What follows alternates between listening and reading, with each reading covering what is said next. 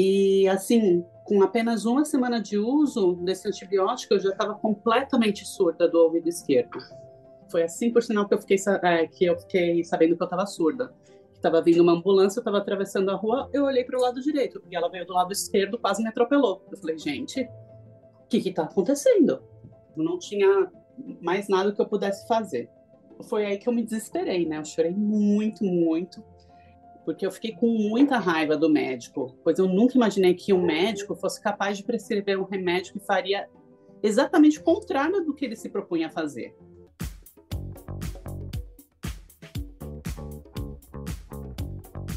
O meu nome é Felipe Canali e eu te convido para conhecer a história da Adriana Busoni, uma brasileira de 40 anos que ficou surda permanentemente do ouvido esquerdo em 2011 na cidade de Sydney. Isso aconteceu após um médico australiano a receitar um antibiótico tóxico para o nervo auditivo. E no mesmo dia, a Adriana recebeu a notícia de que a sua residência permanente havia sido aprovada aqui na Austrália. Após anos de terapia e a tentativa de diferentes aparelhos auditivos, ela finalmente passou por uma cirurgia para um implante auditivo que a ajudou a passar a ouvir parcialmente com a ajuda de um aparelho. Em uma entrevista exclusiva para a SBS em português, ela nos conta um pouco sobre a sua história. Olá, Adriana, seja bem-vinda aqui na SBS em português e me parece que hoje você não está sozinha, você está acompanhada. Então conta aí para quem está nos ouvindo quem vai estar com a gente nesta entrevista. Oi, gente, aqui é a Adriana, eu estou aqui com a Atena, minha filhinha de 10 meses. É, ela vai estar aqui com a gente na entrevista, então pode ser que vocês ouçam ela aí durante a entrevista, vocês me desculpem, mas aqui é ela, ela gosta de falar, então ela também quer participar. Adriana, me conta por favor como foi o acidente que você teve na praia e o que, que aconteceu no seu primeiro atendimento médico com um DP. Tá, foi assim. Num dia de verão, em janeiro de 2011, o meu marido e eu, a gente decidiu passar um dia na praia aqui em Sydney, né? E tava um dia muito quente. E depois que a gente tomou sol, a gente foi dar um mergulho no mar para se refrescar, né? Ah, mas pro meu azar, o que era para ser um mergulho super gostoso acabou se transformando num pesadelo. Eu vi a onda vindo, assim, eu fui me virar e pá! A onda me atingiu com tudo no ouvido e perfurou meu tímpano a, a gente teve que sair da praia correndo para ir no, no médico, né, ver o que tinha acontecido. E chegando lá, o GP ele me receitou umas gotinhas para ajudar a fechar o meu tímpano. Só que o que eu mal sabia é que essas gotinhas eram, na verdade, um poderoso antibiótico ototóxico que ele é tóxico para o nervo auditivo e ele danificou permanentemente as células ciliadas da minha cóclea, que é o nervo auditivo. E assim, com apenas uma semana de uso desse antibiótico, eu já estava completamente surda do ouvido esquerdo. Foi assim, por sinal, que eu fiquei, é, que eu fiquei sabendo que eu estava surda. Estava vindo uma ambulância, eu estava atravessando a rua, eu olhei para o lado direito e ela veio do lado esquerdo, quase me atropelou. Eu falei, gente, que está acontecendo? Bom, aí me parece que você resolveu procurar a ajuda de um especialista. Como foi isso? É, eu fui procurar um especialista. Daí, chegando lá no, no ENT, no otorrino, é, eu fiz várias audiometrias. Daí ele pediu para fazer uma ressonância magnética. E daí ele finalmente me deu o diagnóstico final, que foi a perda auditiva unilateral neurosensorial profunda permanente. E daí, né, no que ele me deu esse diagnóstico, ele falou que era irreversível, não tinha mais nada que eu pudesse fazer. Foi aí que eu me desesperei, né? Eu chorei muito, muito, é, que eu não estava esperando essa notícia. Eu achei que realmente era uma coisa temporária, né? Eu achei que ia voltar, mas não voltou. E qual foi a sua reação quando você percebeu que havia ficado surda de um dos seus ouvidos? É, eu fiquei muito triste, eu comecei a ficar em depressão. Só que na mesma semana que eu fiquei surda, eu assisti um episódio do Bondi Rescue que marcou a minha vida para sempre. É, nesse episódio, um dançarino brasileiro ele sofreu uma lesão medular é, na praia e ficou tetraplégico. Ele estava mergulhando, pegando jacaré lá em Bondi, bateu com a cabeça num banco de areia e quebrou o pescoço. Isso me fez ver que perder a audição de apenas um ouvido era algo tão pequeno perto de uma lesão medular que eu passei a enxergar a vida com outros olhos. E eu agradeci a Deus por ter poupado o meu ouvido direito. Então foi foi aí que eu levantei a cabeça, parei de sentir piedade por mim mesma, sacudi a poeira e parti para os possíveis tratamentos. E hoje em dia eu sou muito bem resolvida e em paz com a minha surdez, graças a Deus e a mim. Nunca me faltaram oportunidades de trabalho por conta da minha deficiência e eu nunca me senti discriminada por ser surda. Hoje eu vejo a vida como um copo meio cheio. Eu não sou surda, eu sou meio surda. Ah, o meu lema agora é: eu quero, eu posso, eu consigo. E essa é a força propulsora que me impulsiona a correr atrás de tudo que eu quero. E Adriana, você tinha me dito, é claro, que ficou muito triste quando recebeu o diagnóstico da sua surdez permanente, mas que também no mesmo dia você recebeu uma notícia que acabou te deixando muito feliz. Qual foi essa notícia?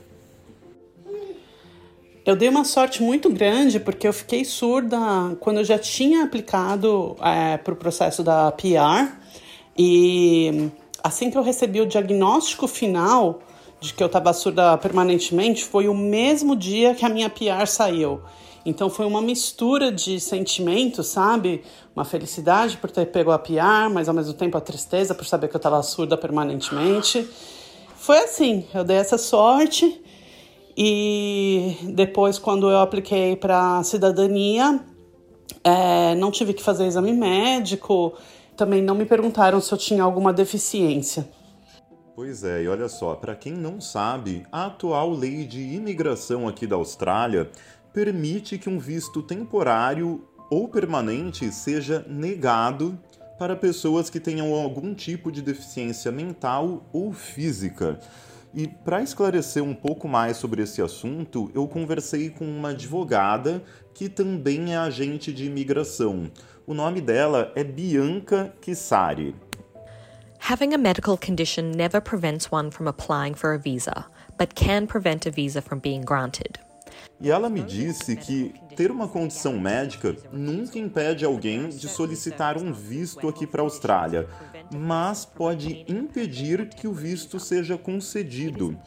Não existe uma lista de condições médicas que garanta a recusa do visto, mas certamente, segundo a Bianca, há circunstâncias em que as condições de saúde podem impedir uma pessoa de obter um visto permanente ou temporário. A Bianca ainda recomenda que a melhor solução, se você está em dúvida devido à sua condição física ou mental, a melhor opção ainda é consultar um agente de imigração, pois ele vai saber te orientar melhor sobre isso. E o que é mais surpreendente e até assustador é que os migrantes podem ser deportados se os tratamentos dos seus filhos nascidos com algum tipo de deficiência custar acima de 51 mil dólares no período de 10 anos, mesmo que os seus filhos tenham nascido aqui na Austrália. Adriana, o que, que você acha dessa lei de imigração australiana? Bom, eu acho que o capacitismo velado ele permeia a nossa sociedade. É muito injusto o fato de uma deficiência física ou mental ser critério de recusa do visto temporário ou permanente, porque ninguém escolhe ou deseja ser deficiente, né? A Austrália se orgulha de ser o país justo para todos e esse, esses valores estão até presentes no hino nacional, mas na hora que se trata de um imigrante, a história é totalmente diferente, né? Eu acho que além da gente ter que lidar com toda essa carga emocional e os desafios impostos é, por uma deficiência de nascença ou adquirida, a gente ainda tem que lidar com a incerteza ah, e com a possibilidade de um resultado negativo na aplicação do visto, isso é, é muito desafiador, né? É muito triste ao mesmo tempo. É, eu acho que antes do visto ser negado por conta de uma deficiência, o governo tinha que pôr na balança o quanto aquela pessoa poderia contribuir, apesar da sua deficiência, e o quanto que aquela pessoa, o quanto que aquela deficiência requer de cuidados e gastos. Para daí, com isso, é, se o resultado for positivo, eu acho assim que não deveria ter motivos para recusar o visto, né? Porque é uma pessoa que vai trazer, vai contribuir para a sociedade. Mas a, além disso, eu acho que devia ter uma parcela de, um, de uns vistos é, mais filantrópicos, assim. Mas há pessoas que também precisam de cuidados médicos, que têm uma deficiência ou que têm um caso é, e que requer uma ajuda mais especializada. Bom, com isso dito, eu tento ver o lado positivo também. Pelo menos nas grandes cidades, como em Sydney, que é onde eu moro, a, a gente percebe que há faixas de alto relevo para cegos nas ruas e nas estações de trem. E também tem os alertas sonoros nos faróis. As calçadas têm rampas para cadeirantes. E eu sempre vejo as pessoas com cão-guia no transporte público e nos aeroportos todos os canais de TV têm o closed captions, né? E, resumidamente, é, é claro que sempre há espaço para melhorar, mas o pouco que a gente tem aqui em relação ao Brasil já é muito. E Adriana, você acha que uma pessoa com deficiência ela enfrenta menos obstáculos aqui na Austrália do que ela enfrentaria no Brasil? Ah, com certeza. Por exemplo, surdos unilaterais no Brasil, eles têm que entrar na justiça, brigar com o plano de saúde para eles conseguirem o implante coclear.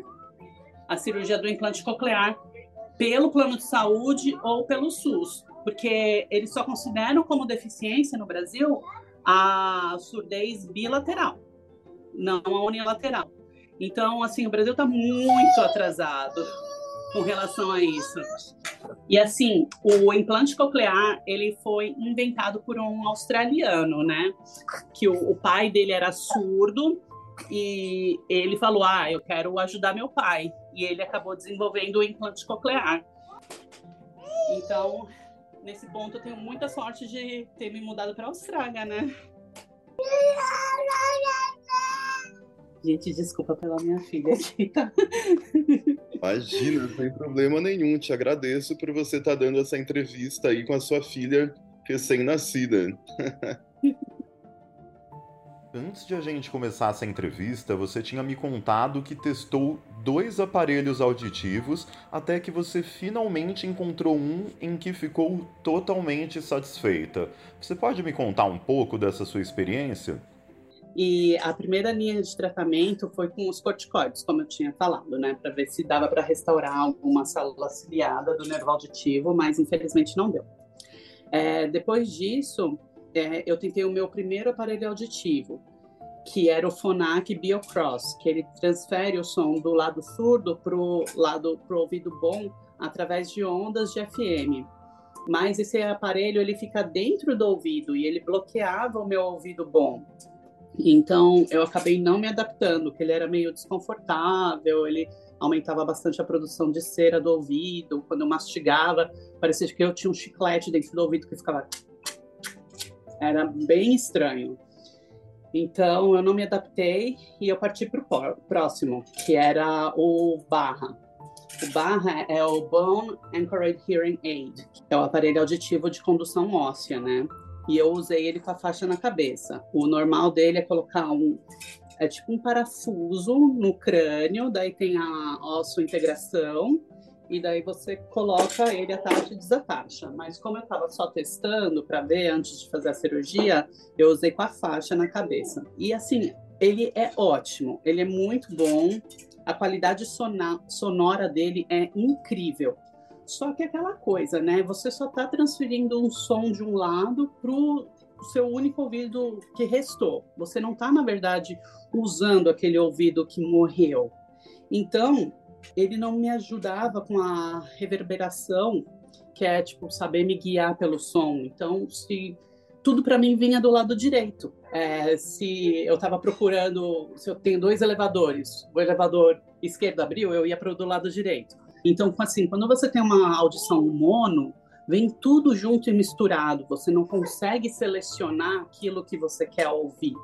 Então era muito difícil, então e causava assim uma, um cansaço mental muito grande, a fadiga mental muito grande.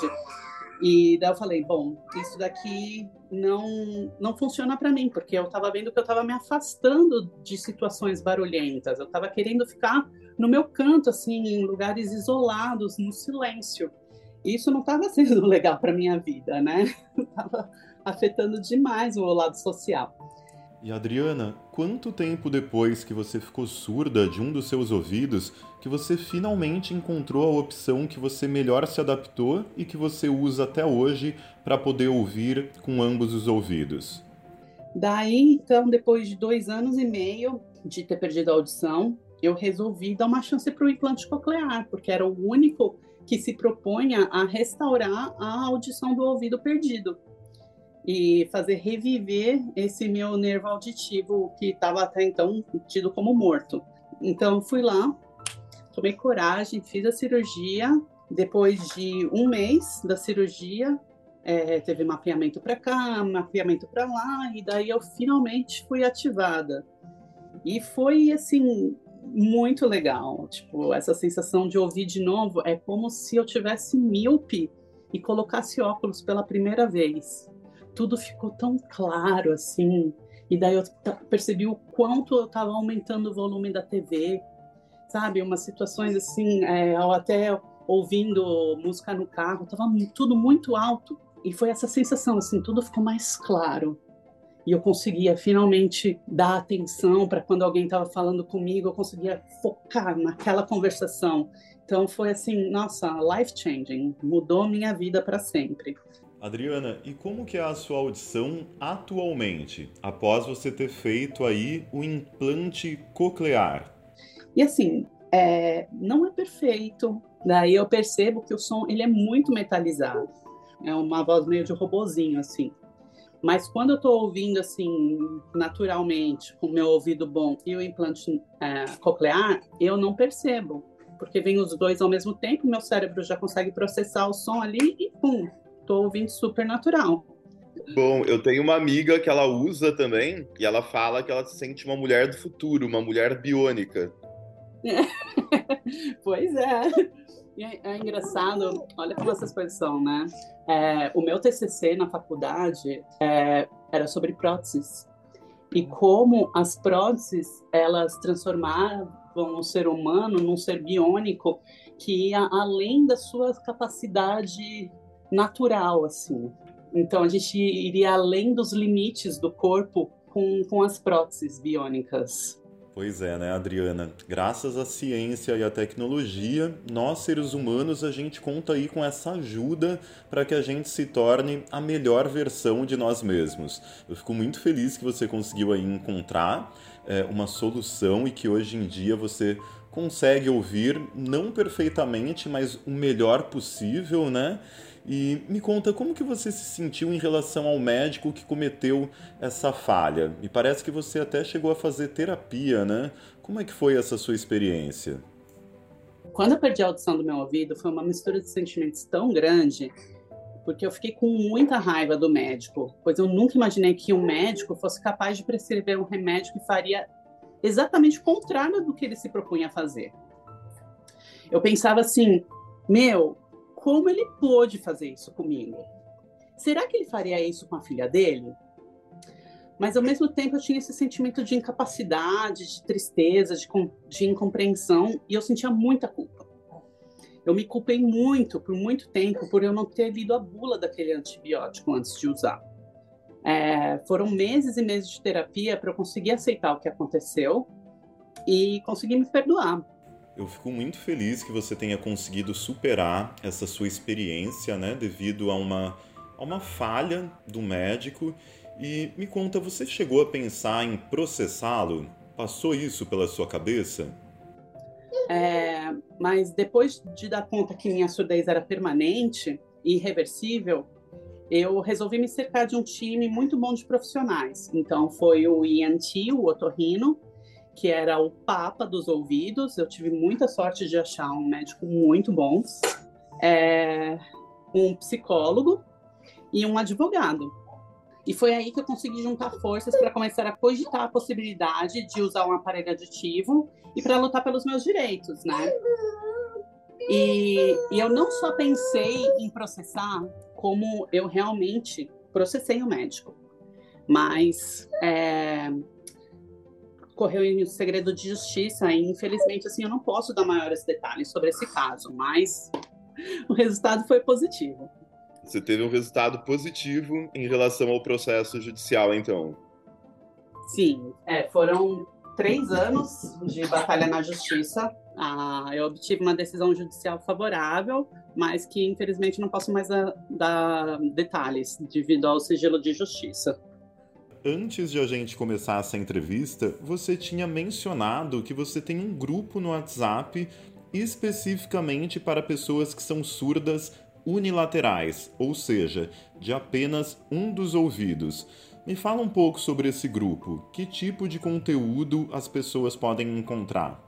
Assim, a gente tem um grupo de WhatsApp para surdos unilaterais. Então, eu deixo esse canal aberto no meu Instagram. Quem tiver curiosidade, me procura, vem falar comigo, me chama no direct, que eu te adiciono no grupo, no nosso grupo de WhatsApp. É, esse grupo é só para surdos unilaterais, tá? e que querem fazer a cirurgia do implante coclear, têm interesse no implante coclear, então é focado para o implante coclear, porque tem coisa da legislação, a gente ensina como correr atrás do plano de saúde, como conseguir a cirurgia, essas coisas. Eu tinha a opção de fazer pelo Medicare, sim, sim, totalmente de graça pelo Medicare, mas eu preferi fazer um plano de saúde, esperar 12 meses a, carência do plano e fazer pelo plano de saúde. Perfeito, então. Adriana, muito obrigado pela sua entrevista. Eu tenho certeza que a sua história vai inspirar muitas pessoas. E existe uma última coisa que você queira dizer aí para o público aqui da SBS em português? Então, nessa vida, eu acho que a gente está em constante movimento, sempre nos adaptando às novas mudanças. E cada desafio nos empurra para fora da nossa zona de conforto, né? E quanto mais nós nadamos em águas turbulentas, mais forte nós ficamos. E com isso a gente vai evoluindo e nos tornando a melhor versão de nós mesmos. Às vezes a gente demora para entender o porquê daquilo ter acontecido com a gente ou se é que existe um porquê, né? Eu sou do tipo de pessoa guerreira que usa as pedras do caminho para construir o meu castelo. Então, o melhor conselho que eu tenho para dar para qualquer pessoa que esteja passando ou passou por uma situação parecida com a minha é que não tenha medo de se reinventar. E claro, cerque-se de pessoas ao seu lado que possam te apoiar e te amar.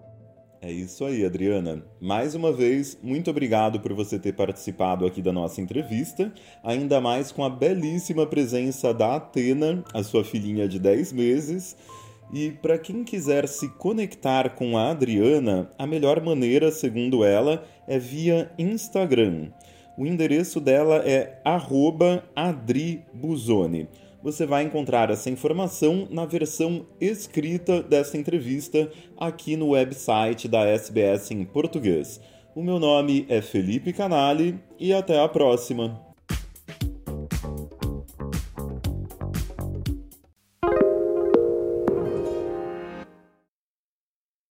SBS is Australia's most trusted multilingual broadcaster. Our listeners are loyal, highly engaged, and have supported countless local businesses. We offer advertising packages for businesses of all sizes. Our experienced sales team will guide you through the process of owning a great campaign. Bring your own ad or have our production team make you something in one of our 68 languages. Start the conversation with your new audience today. Email sales at sbs.com.au.